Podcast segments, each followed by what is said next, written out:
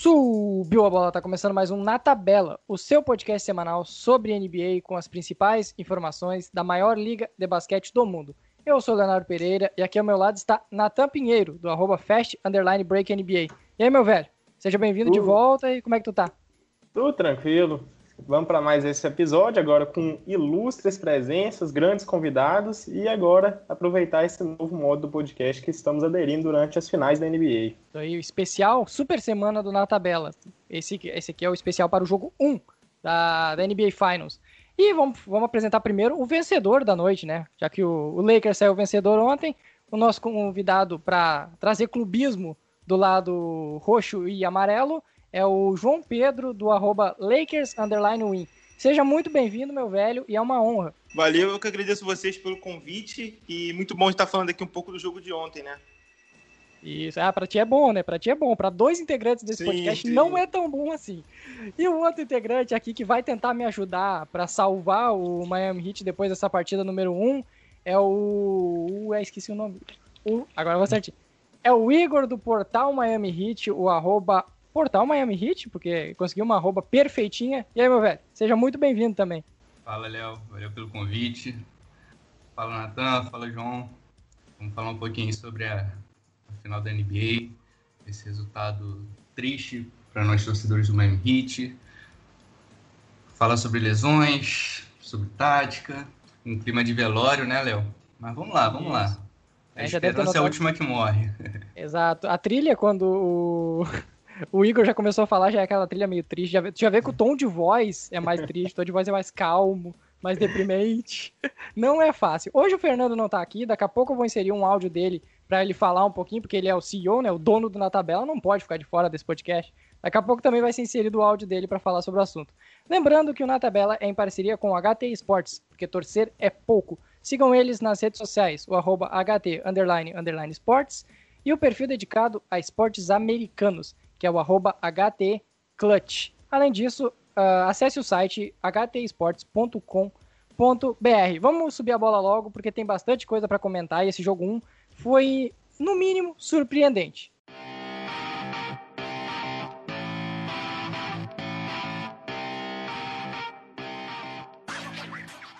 Para começar, eu vou passar a bola já pro, pro João. O que, tirando o Anthony Davis, porque eu sei que o Anthony Davis foi o grande nome desse jogo, mas tirando o Anthony Davis, o que, que funcionou tão bem para o Lakers que fez abrir aquela vantagem gigantesca, que fez o jogo ser tão tranquilo do segundo quarto em diante? É o que a maioria dos torcedores do Lakers a temporada inteira a gente vinha falando, né? Se a nossa bola de três cair é, muito bem, não só razoável, a gente, é, o nosso time é muito bom. Tipo, vai abrir uma vantagem e muito grande. Não só tipo, uma vantagem de 10 pontos, como é, ontem foi quase de 30 e poucos. Se eu não me engano, o Lakers no segundo quarto setou 11 de 17 bolas de três, algo assim. E foi uma estratégia que eu acho que eu esperava que o Miami ia fazer isso sim. É, Para vocês terem uma noção, foi a, o Lakers acertou 5 de 10 no primeiro quarto e 6 de 7 no segundo quarto. No primeiro tempo foi 11 de 17. Um aproveitamento muito bom. Eu acho que o Lakers na temporada inteira nunca teve um aproveitamento desse nível. E é, foi até uma boa estratégia do Miami. É, é, nesse início, assim, o Igor até pode falar depois melhor, tipo, é, de fechar o garrafão para o LeBron James e para o Anthony Davis, mas gente, nem, nem o torcedor mais confiável do Lakers pensou que a gente ia tão bem de três pontos, né?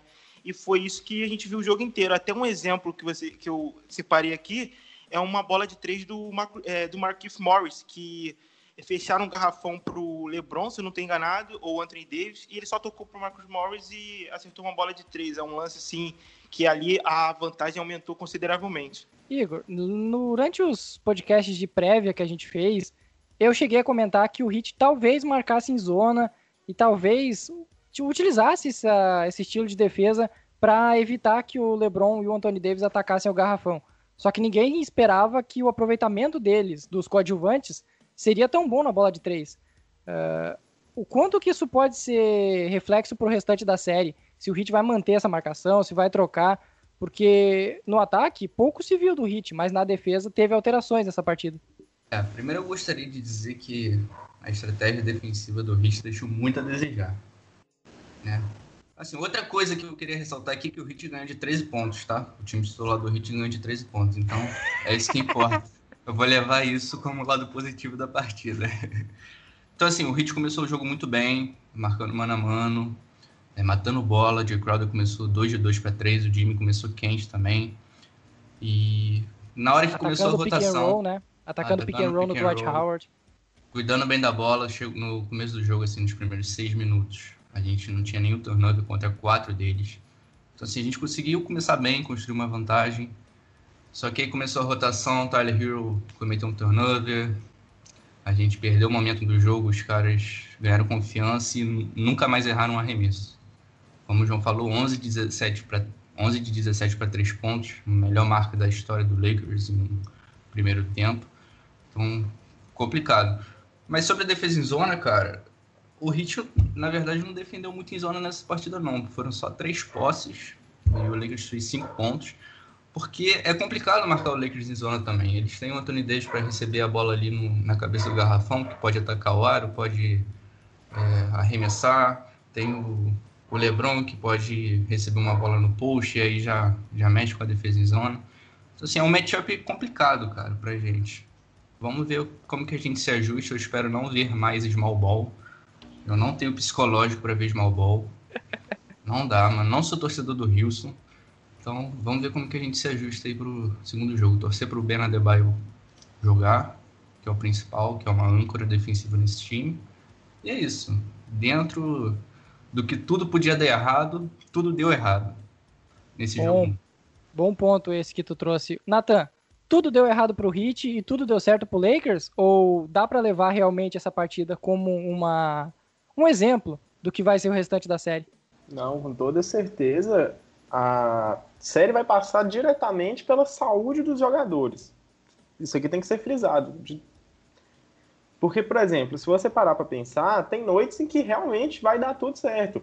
Ontem deu tudo certo no perímetro pro Lakers. Igual o, o João tinha falado anteriormente, é, quando o Lakers consegue esquentar a mão do perímetro, ali o time fica praticamente imparável, o time vai voar. Porém, isso aí não acontece toda noite. Exige muito dos, dos roleplayers do, do Lakers, exige muito de uma noite que mistura, entre aspas, sorte, né? Porque a gente sabe que a pessoa treina para acertar e tudo mais. Só que tem dia que dá tudo certo, tem dia que dá tudo errado. Eu acredito que esse jogo ele foi atípico. Ele não vai ser tão. Eu não acredito que essa série vai ser tão com tanta disparidade assim durante os quatro jogos. Porém, é claro, se a saúde do Miami Heat acabar pesando, pode ser que realmente essa vantagem consiga ser mantida pelo Lakers. Porém, com os times saudáveis, eu não vejo isso acontecendo com tanta frequência. Aproveitando isso que tu disse agora da saúde dos jogadores. Goran Dragic e Bana Debaio são dúvidas para o jogo 2. Provavelmente não vão para a partida. Existe muito, muito mistério sobre o assunto, mas provavelmente os dois não estarão na partida. O, o Igor até pode explicar o que, que cada um teve posteriormente. Mas o que, que isso altera? O que, que vai mudar na defesa do Lakers, por exemplo, passando pro, pro João? Porque não vai ter o jogador do mid-range, né, o jogador da agressividade, que é o Goran Dragic no time adversário, e não vai ter o principal nome de dominância no garrafão do Heat, que é o Bana Debaio. No que, que isso vai alterar a maneira de defender do Lakers? E depois eu já passo a bola pro, pro Igor na sequência para explicar o que, que aconteceu com os dois jogadores. Na minha visão, é, o Lakers, é, eu tava, até pensando nisso hoje o, é, pensando se o Adebayo jogar amanhã, eu acho difícil, né? A gente viu, infelizmente, a lesão que ele teve. É, o Lakers talvez botar o Marcus Morris no lugar do Howard e puxar um Anthony Davis para pivô. É, é, meio, é um small ball meio falso, vamos dizer, né? Porque tendo o Anthony Davis em quadra e às vezes ele podendo jogar de 5, não é exatamente o small ball. Mas eu, eu não sei exatamente. O que mais me preocupa na defesa do Lakers, e ontem o Miami conseguiu aproveitar no início do jogo, é a marcação de perímetro. É, e também aproveitar quando o Kuzma vai enfrentar o Butler. Ontem o Miami não aproveitou muito isso. Eu não vi o Miami aproveitar tanto. É, o Butler pode sair muito bem do, do Kuzma e eu acho que essa é a principal vantagem assim que o, que o Miami pode tirar. E também conseguir mais bolas de, dos corners. Né? No início do jogo, quando eles abriram a vantagem de 23 a 10, o Tyler Hero, se eu não me engano, ele matou, ele matou duas bolas de três pontos seguidas, assim. E é isso que é uma, uma deficiência assim do, do time do Lakers, que desde assim da volta da bolha assim bate nesse ponto. As bolas adversárias dos corners, o Lakers não consegue marcar muito bem isso. E eu acho que o, o Miami tem atira, é, shooters muito bom, né? Tem o Tyler Hero, tem o Duncan Robinson, né? Não sei se eu tô, acho que eu tô falando certo, que ontem também fez zero pontos. E ele é um jogador, acho que um dos principais jogadores ofensivamente, podemos dizer assim, junto com o Tyler Hero, né? Mas também depende muito se o que vai jogar o Adebayo ou não, né? Porque eu nem sei direito quem vai ser o time titular se, o, se esses dois não jogarem. Eu sei que o Kendrick Nunn pode começar no lugar do, do mas quem talvez jogaria nesse lugar do Adebayo? Teria que botar um cara grande ali para marcar o Howard o Anthony Davis, né? Isso, vamos de Olinick e Kendrick Nunn, Igor. O que, que vai acontecer? O que, que o Spolstra vai encontrar caso Dragic e Banadebaio não joguem. Por favor, por favor. Kelly Olynyk, 48 minutos em quadra, 15 arremessos de 3. Eu não tô nem aí, cara. E Kendrick Nunn precisa voltar a ser aquele cara que ele foi no começo da temporada. Ontem, no finalzinho do jogo, em 20 minutos, fez 18 pontos, então deu aquela empolgada, aquele... Quando não precisava, ele meteu bola, né? Sim, aquela chama de esperança que ele ilusionou, sabe? Ele ativou aquilo e é isso, é complicado que o Dredd que acabou pisando no pé do Honda e tendo uma lesão na face plantar do pé. Ali é uma região muito sensível, cara. Dói muito. Então, acho difícil que ele jogue. É, eu até imaginava que ele fosse ficar de fora da temporada, mas pelo que eu tô vendo, ele vai tentar voltar no sacrifício. E o Ben saiu do jogo com um problema que parecia ser no ombro. Aí hoje saiu a notícia que, na verdade, o problema é no pescoço, onde ele teve uma distensão e parece que também é grave a situação dele e está listado como dúvida, mas é aquela dúvida que você praticamente tem certeza que não vai jogar. Olinick mania neles. Que eu. Grande Kelly Olinick. Ô, é. Nathan, o que, que o Hit pode fazer para marcar o Anthony Davis? Para melhorar essa defesa que foi tão falha no jogo de ontem? Meu amigo, rezar bastante. tentar dar uma dopada nos caras antes do jogo. Quem sabe. Análise. Assim, análise. Mas assim, é, acredito que o principal jogador que a gente esperava que partisse para essa defesa seria o Ben Adebayo. Que eu também estava lendo um pouco antes, do, antes da série de que o Ben Adebayo poderia tanto fazer o papel de marcador principal do Anthony Davis, quanto um cara que poderia simplesmente servir de ajuda ao, para quem estivesse marcando o que aconteceu Anthony né, com Davis. o Jay Crowder, né? Com o Jay Crowder, que era o principal marcador durante boa parte do jogo. Exatamente. E aí, o que acontece? Eu acredito que tem que apostar bastante na dobra, primeiro, porque o Anthony Davis não é um jogador que é, mantém a calma nesse tipo de situação. Você vê que ele dá uma desesperada, que às vezes dá aquela visão de túnel, e ao mesmo tempo ele não tem tanta qualidade de passe, que é algo que, por exemplo, o LeBron James vai ter de sobra, então dobrar no LeBron James, na maioria das vezes, é bola livre no perímetro. Já não acontece necessariamente sempre a mesma coisa com o Anthony Davis. Lembrando né, que é um All-Star, é um cara fora de série, e que sim, vai acertar jogadas nessa maneira, porém, isso é uma maneira de atenuar o arsenal ofensivo que ele possui. Em tempo, para mim não me esquecer aqui, já que o Fernando tem que participar desse podcast, eu vou inserir. Nesse momento, vocês fiquem com o áudio do Fernando. Hashtag análise, aquele personagem onde vai vai xingar o Hit, vai falar mal do Tyler Hero e a gente já volta daqui a pouquinho. Fala galera do Na Tabela, Fernando na área. Infelizmente não posso estar presente com vocês aí hoje, mas também não poderia de deixar de dar o meu comentário, né, sobre esse jogo 1 das finais da NBA. Leonardo, Leonardo, nosso querido âncora e o nosso Miami Heat, Léo. O nosso Miami Heat, que papelão, hein? Tá louco, Léo. Bom, né, cara? Vamos começar com essa análise, né? O Miami Heat né, com o grandíssimo novato Tyler Hero, né, é um fenômeno, né, primeira temporada já destruiu na NBA e ontem, né, novamente quebrou as fronteiras com um novo recorde na, na história da liga.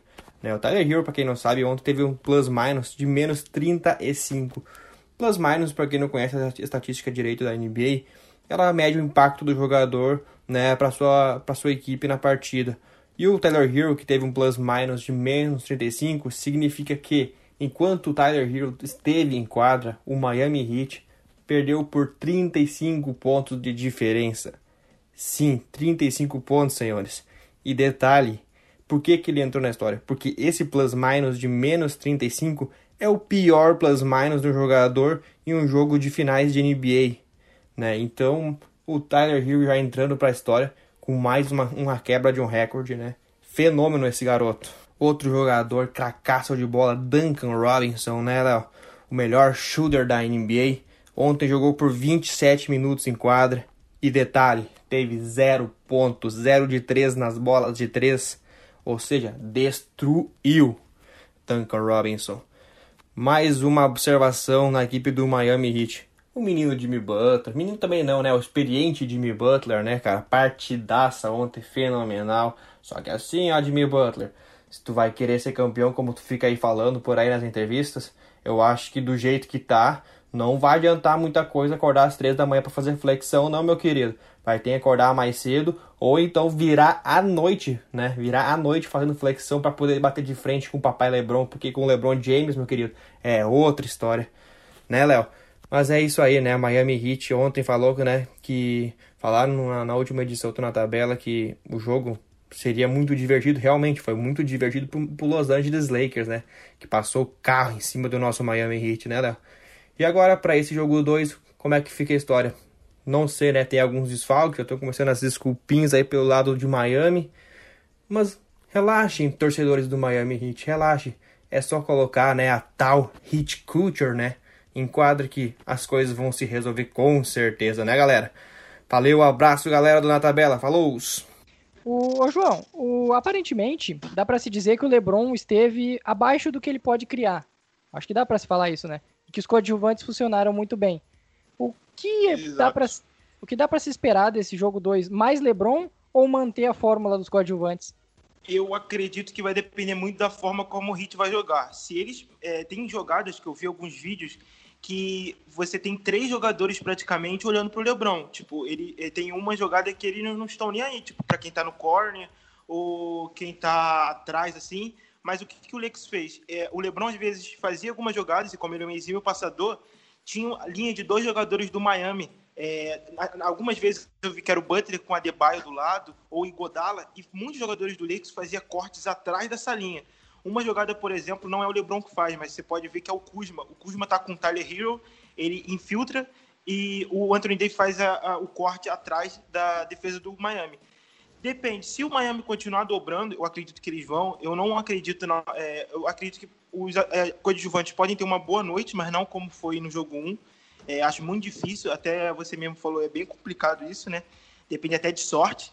É, mas... Depender do Danny Green é complicado, né? Todo Exatamente, ele errou algumas bolas, né? No início do jogo ele não estava tão bem, tanto que ele acertou somente 3 de 8 bolas de 3. Não é um aproveitamento bom para ele. A gente espera pelo menos umas 4 bolas de 3 dele, umas 5 bolas mais ou menos mas se não dobrar, eu acho que ele vai infiltrar mais. Ele, ele no final do jogo ali, quando o, o Lakers, é, como gosta de entregar, dar um sufoco no jogo, né, botar uma pressãozinha, é, o LeBron falou, não, me dá aqui que eu vou resolver, que nem no jogo contra o Denver. E aí ele foi umas 4, 5 bolas no mid-hand dele, ou então ele chegar perto da sexta e fez os pontinhos dele. Vai depender muito como o Miami é, vai jogar. Eu acredito que eles vão manter, porque a estratégia, na minha visão, não é errada. Eu esperava exatamente isso é, conviver, do, do, é, dobrar no LeBron e no Anthony Davis e vamos ver se vamos pagar para ver se as bolas de três dos coadjuvantes vão cair ou não. Infelizmente ontem caiu, mas vemos no, no início do jogo não estava caindo e o Miami abriu 13 pontos, então pode ser que, que o jogo seja totalmente outro. Mas os desfalques também infelizmente pesam muito para o Miami, né?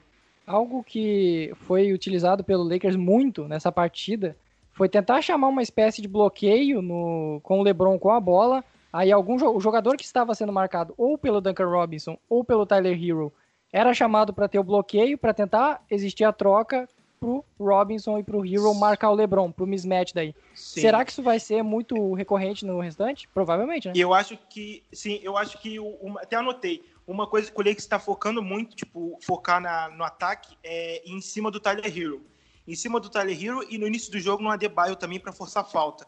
Eu não sei se isso é uma estratégia, mas eu acho que está virando que sim. O Lakers está usando a mesma estratégia que eles usaram contra o Jokic, é, com o Adebayo também, que é forçar falta no início do jogo. Ontem, no primeiro quarto, o Adebayo saiu porque ele teve duas faltas. E uma foi no LeBron, que o LeBron chamou o marcador que estava junto com ele, né, para fazer o pick and se não me engano, era o e Dwight uma Howard. Não foi falta. E uma não foi falta. Ih, rapaz, polêmica. É, eu não lembro, mas, mas provavelmente sim, porque teve muitos erros também, né? A arbitragem da NBA, infelizmente, a gente sabe como é que é.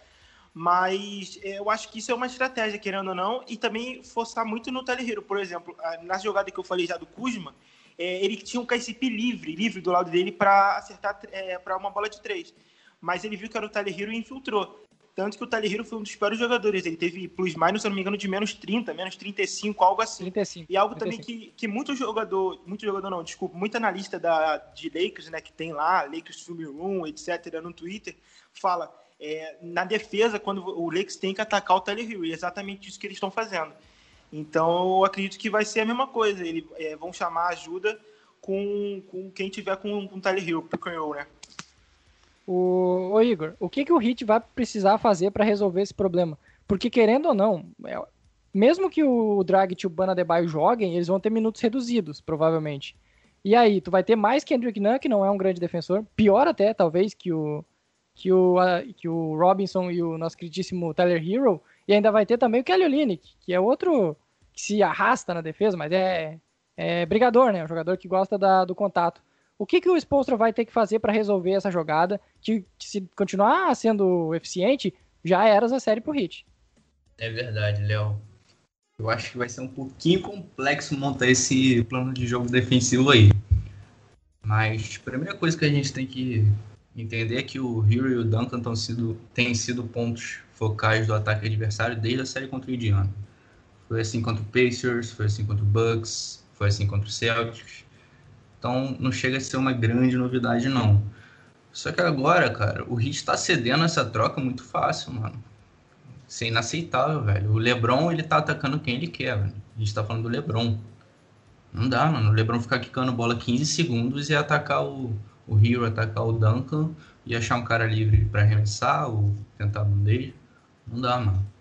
Sobre a dobra que o, que o João falou, a dobra é inevitável. A gente tá falando do- de dois dos, talvez, cinco melhores jogadores da NBA. Com certeza, dois dos dez melhores jogadores da NBA. Eu só acho que a dobra tem que acontecer na hora certa. Eu falei lá na prévia no perfil. Tá 10 segundos no relógio. LeBron ou Davis está no push, aí você dobra, para você não ficar na roda o ataque inteiro, entendeu? Então, nesse aspecto, eu acho que o Heat foi bem, na questão das dobras de rotação defensiva. Agora, essa, essa questão da, da troca do, do LeBron explorando o Hero, o Duncan, agora o Nan, o Olini, que a gente tem que fixar e pensar numa estratégia diferente. De repente dobrar, dobrou, faz a rotação, sabe? Quando chama o bloqueio, já dobra, já, já atrasa o, o timing do ataque deles. Enfim, a gente tem que ser criativo também, cara. A defesa em zona pode aparecer mais vezes também, apesar de ter deles terem o Anthony Davis. Ela pode aparecer, dar uma mexida no playbook, os caras. Mas é isso, tem que botar pressão neles, tirar um pouco da zona de conforto, é, ser um pouco mais físico também. É, e é isso, é a chave para o jogo 2. Ô, Nathan, o, qual é a chave para a solução? Um, se tivesse que escolher um, um objetivo que o Miami Heat tem que alcançar para resolver, para pelo menos fazer jogos equilibrados contra o Lakers, qual seria esse objetivo? É a bola de três? É colocar o Duncan Robinson no jogo? Qual seria essa ideia? Bom, vamos lá. É, eu acredito que o Miami Heat vai ter que, primeiramente, manter o foco 100% na defesa. É literalmente 100% na defesa. É, tem até mesmo, uma- eu vi até mesmo um post ontem de que os caras do Lakers saíram comemorando e tal, e o LeBron xingando os caras lá, falando, gente, calma, calma, vamos todo mundo manter o foco. E eu acredito que tenha que ocorrer a mesma coisa no lado do Miami Heat, é manter o foco defensivo a todo momento. Se ficar cedendo, posse fácil, se ficar, de- igual o Igor falou, se ficar deixando o LeBron atacar com quem ele quiser, se deixar o Lakers atacar os alvos defensivos que o Miami Heat carrega consigo, o Lakers vai fazer a festa. Aí sim não vai ter jogo, não vai ter como bater de frente com eles, só se a noite tivesse sido abençoada na parte do ataque. Então, assim, eu acredito que o foco defensivo tem que ser o objetivo principal do Miami Heat nessa sequência. O time do Exato. Lakers é o, é o melhor time em transição da liga. É imparável praticamente essa equipe quando joga em transição. E o Miami Heat não tem lá a melhor marcação de. Melhor, melhor transição defensiva da história. E deu pra, se, deu pra ver nesse jogo. Mas eu acho que isso, isso vem muito também do erro de arremesso na bola de fora. Tipo, se a bola de três não cai, normalmente o rebote vai ser mais longo e aí talvez a defesa não consiga se posicionar tão bem. Eu acho que também passa tanto por. Claro, tem a defesa, tem a transição defensiva, beleza. Mas passa também por uma melhora no ataque pro Hit. O Hit errou muito ontem. Exa exatamente. Rebote longo é, pode gerar uma opção de transição rápida dos caras. Eles adoram fazer isso. É, principalmente com quando um Big sai para contestar, ele já, já parte em direção ao ataque para receber o passe rápido ou do Rondo ou do LeBron. Mas esse problema de transição defensiva do Heat também pode ser é, uma queda mental do time. Você, pô, você sai do vestiário, principalmente no segundo tempo, sai do vestiário com a notícia que seu armador está lesionado, o adversário está fazendo chover de três pontos. Então, assim, cai um pouquinho a intensidade e a transição defensiva é um, um dos principais retratos disso, sabe? Então, acho que passa um pouquinho por aí também. Claro, o ritmo a gente viu na série contra o Boston, tá longe de ser a melhor defesa em transição da liga. Mas também não é tão ruim quanto pareceu.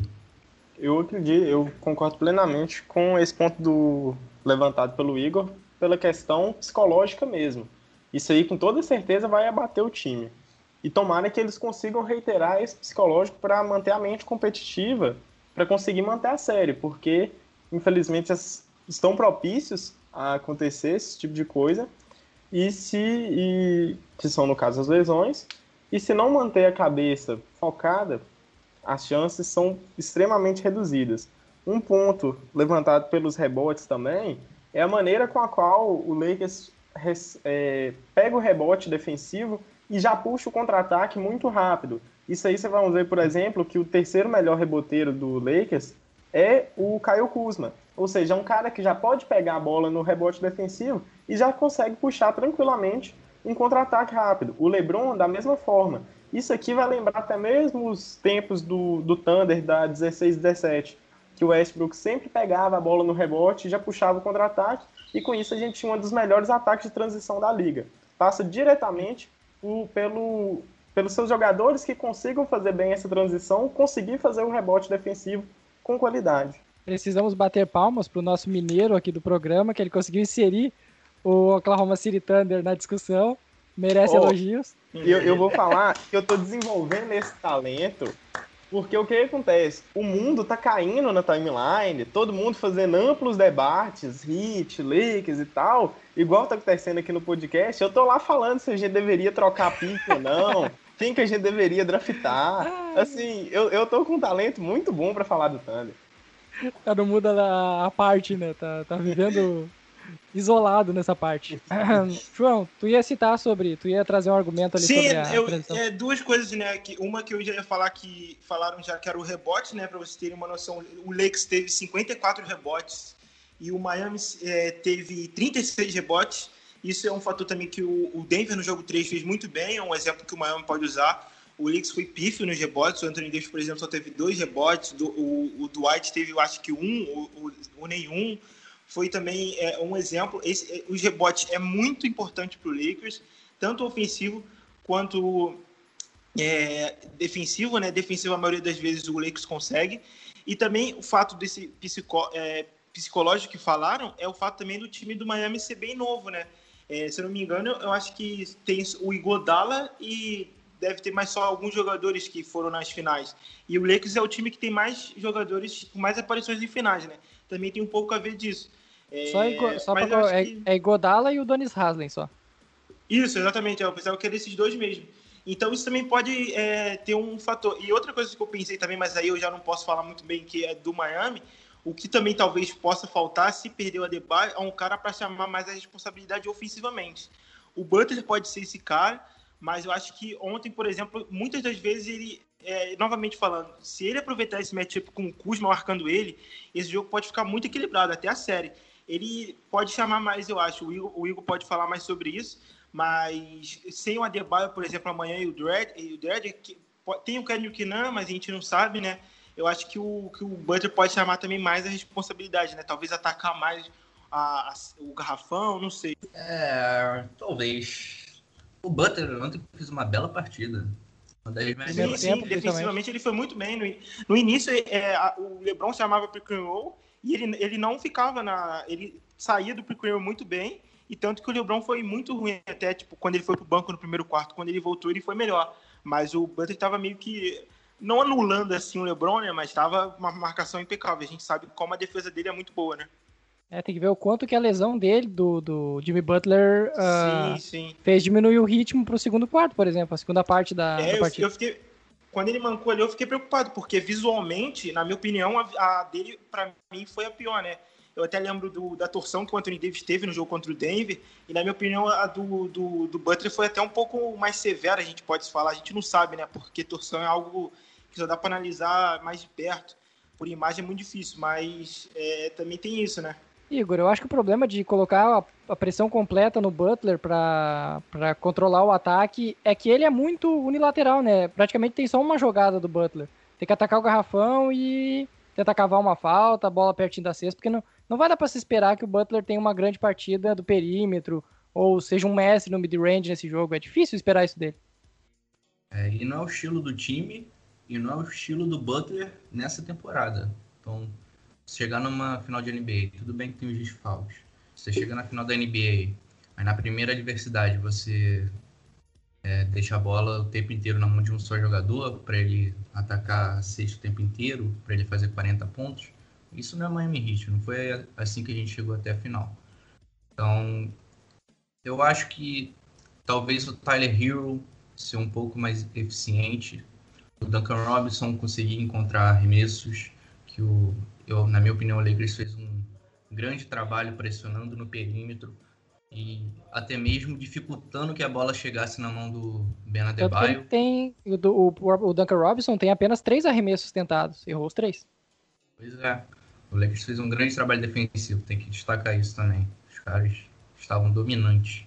Mesmo antes das lesões e tal, o Lakers estava sendo dominante.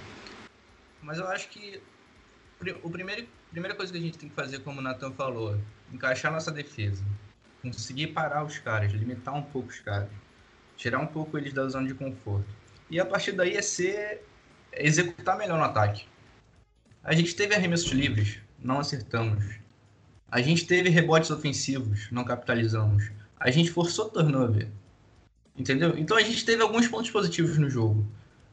Só que faltou, cara. Faltou o, o Lakers pô, acertou tudo do perímetro. A gente não, não tava numa noite boa.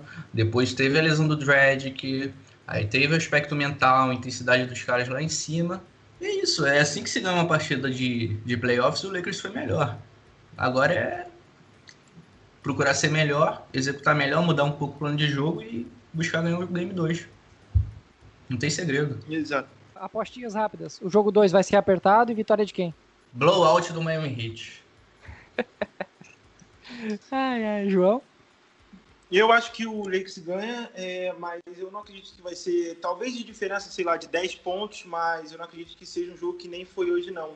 Também a gente não sabe, né? Porque tem essa questão das lesões, e infelizmente isso estraga praticamente a série, né? É complicado.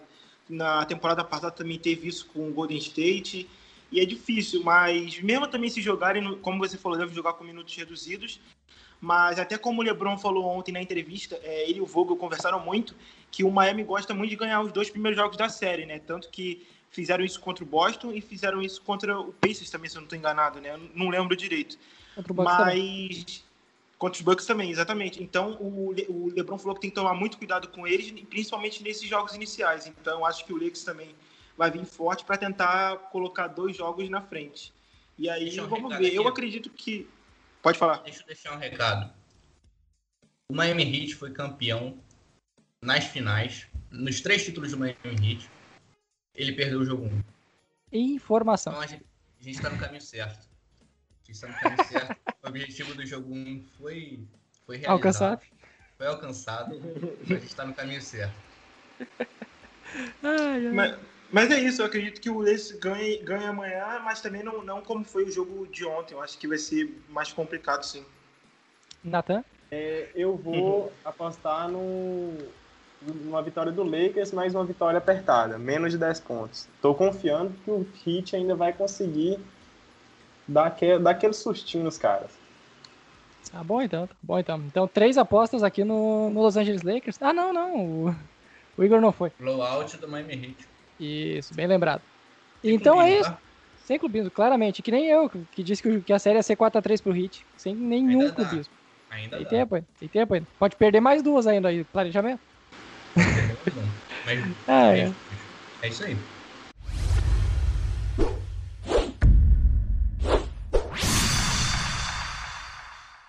Vamos, vamos encerrando mais uma edição do Na Tabela. A primeira edição especial dessas finais da Super Semana do Na Tabela, que nos segue também com a hashtag Na Tabela 2K lá no Twitter. Uh, faltam menos, faltam 40 seguidores para a gente alcançar a marca de, de 2 mil seguidores lá no Twitter. Então, para quem escuta também, já vai seguir lá a nossa página.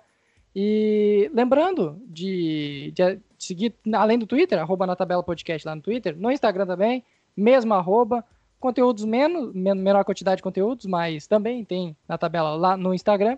Assine o nosso feed para não perder nenhuma novidade. Estamos em todos os agregadores de podcast: uh, Spotify, Deezer, Cashbox, Apple Podcast, Google Podcast. Qualquer agregador que tu pesquisar na tabela vai encontrar o nosso programa, todas as edições, pode conferir tudo. Inclusive, pode conferir o nosso preview que saiu na, na, na terça-feira, que analisou essas finais, viu o que, que já, a gente já acertou. E eu só tenho a agradecer aqui. Valeu, Igor. Uh, faz o teu merchan final aí. Valeu, Léo. Valeu, Natan. Valeu, João. Valeu pelo convite. A gente se vê aí nos próximos jogos. Espero que com resultado diferente. E sigam lá o Portal Miami Hit, arroba Portal Miami Hit no Twitter. A gente está chegando na marca de 3 mil seguidores. E é isso aí, dá moral lá. Até a próxima. É isso. Também agradecemos ao João. Muito obrigado. E também faz o teu merchan aí. Foi novamente uma honra te ter aqui. Valeu, muito obrigado pelo convite. Quando precisar só falar de novo aí, depois do jogo 2, não sei. Mas, novamente, obrigado mesmo pelo, pelo convite. Sempre bom falar um pouco de, de basquete, ainda mais do Lakers. Valeu mesmo pelo convite. Tem um merchanzinho? Qual é a tua arroba aí pro pessoal seguir o Lakers ah, é, meu arroba é o Lakers Win. Tamo, já batemos ainda bem os mil seguidores, um sonho que eu tinha. Estamos rumo aos 1.200. Muito bom, muito bom. E aí, Nathan, hoje tu fez o papel do Fernando, hoje tu é o meu co-apresentador. Como é que foi a sensação? Já tá subindo, tá crescendo na, na escadinha da tabela. Pô, foi legal demais. Você até me, chamar de, você até me chamou de meu velho. Olha, eu me senti Viu? aqui o Fernando aqui por, tô, eu, é, breves segundos, cara. Eu gostei bastante. e, assim, gostaria de agradecer muito, muito mesmo ao Igor e ao João pela presença. Espero eles aqui no próximo podcast. Tá sendo uma experiência bem legal, tô gostando bastante. E sigam lá, arroba Break NBA no Twitter. E é isso. Valeu, galera. Um e... flash break para ficar atualizado sobre a off-season do Oklahoma City Thunder. Isso, NBA Finals ele não fala, NBA Finals não so, é Sobre isso, esse tema aí, eu deixo com os caras aí mais experientes e tal, eu tô mais assim mesmo falando do meu tanque, das trocas, treinador novo, só coisa boa o Fast Break daqui a pouco tá levando o nome de Thunder Fast Break Brasil, alguma coisa assim já. ah, é. Então é isso, é bom lembrar que essa semana vão ser todos, todos os jogos terão um podcast dedicado. No dia seguinte à partida sendo realizada, pode procurar que vai ter um na tabela especial analisando especificamente aquele jogo. Então é isso, galera. Até a próxima semana. Valeu!